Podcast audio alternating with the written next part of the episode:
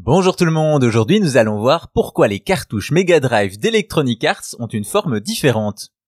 Si vous êtes un enfant des années 80 ou un passionné des jeux rétro, peut-être avez-vous remarqué que sur Mega Drive, les cartouches d'Electronic Arts ont une forme particulière, et il y a une bonne raison à cela.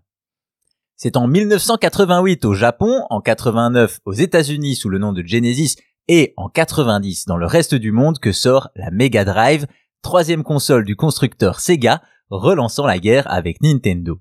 Une Mega Drive qui permet à la firme japonaise de prendre de l'avance sur son concurrent puisqu'elle est arrivée avant la Super NES et deviendra la console la plus vendue de Sega. Une console légendaire qui comporte son lot de secrets et d'anecdotes, notamment à propos de ses cartouches.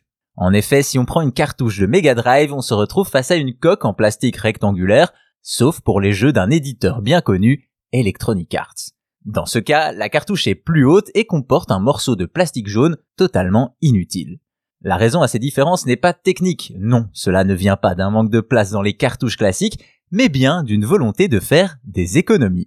En effet, à l'époque, Sega veut imiter le système de licence de Nintendo, et donc le format de cartouche Mega Drive est propriété de Sega. Concrètement, à chaque fois qu'un éditeur sort un jeu sur la console, il doit reverser des droits d'auteur à la marque. Cependant, quand Electronic Arts approche Sega au début des années 90, ce n'est encore qu'une petite entreprise et pas le géant de l'industrie que l'on connaît aujourd'hui, et a donc beaucoup moins de moyens.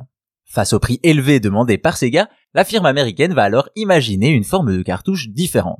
Le défi n'est pas simple, il faut que ça fasse tourner les jeux sur la Mega Drive et que ça soit validé par Sega tout en prenant soin de ne pas empiéter sur les brevets de la marque. Ainsi, EA va faire appel au Retro Engineering, qui consiste à démonter un système afin de comprendre comment il est fait, ce qui permet à la firme américaine de construire plusieurs kits de développement.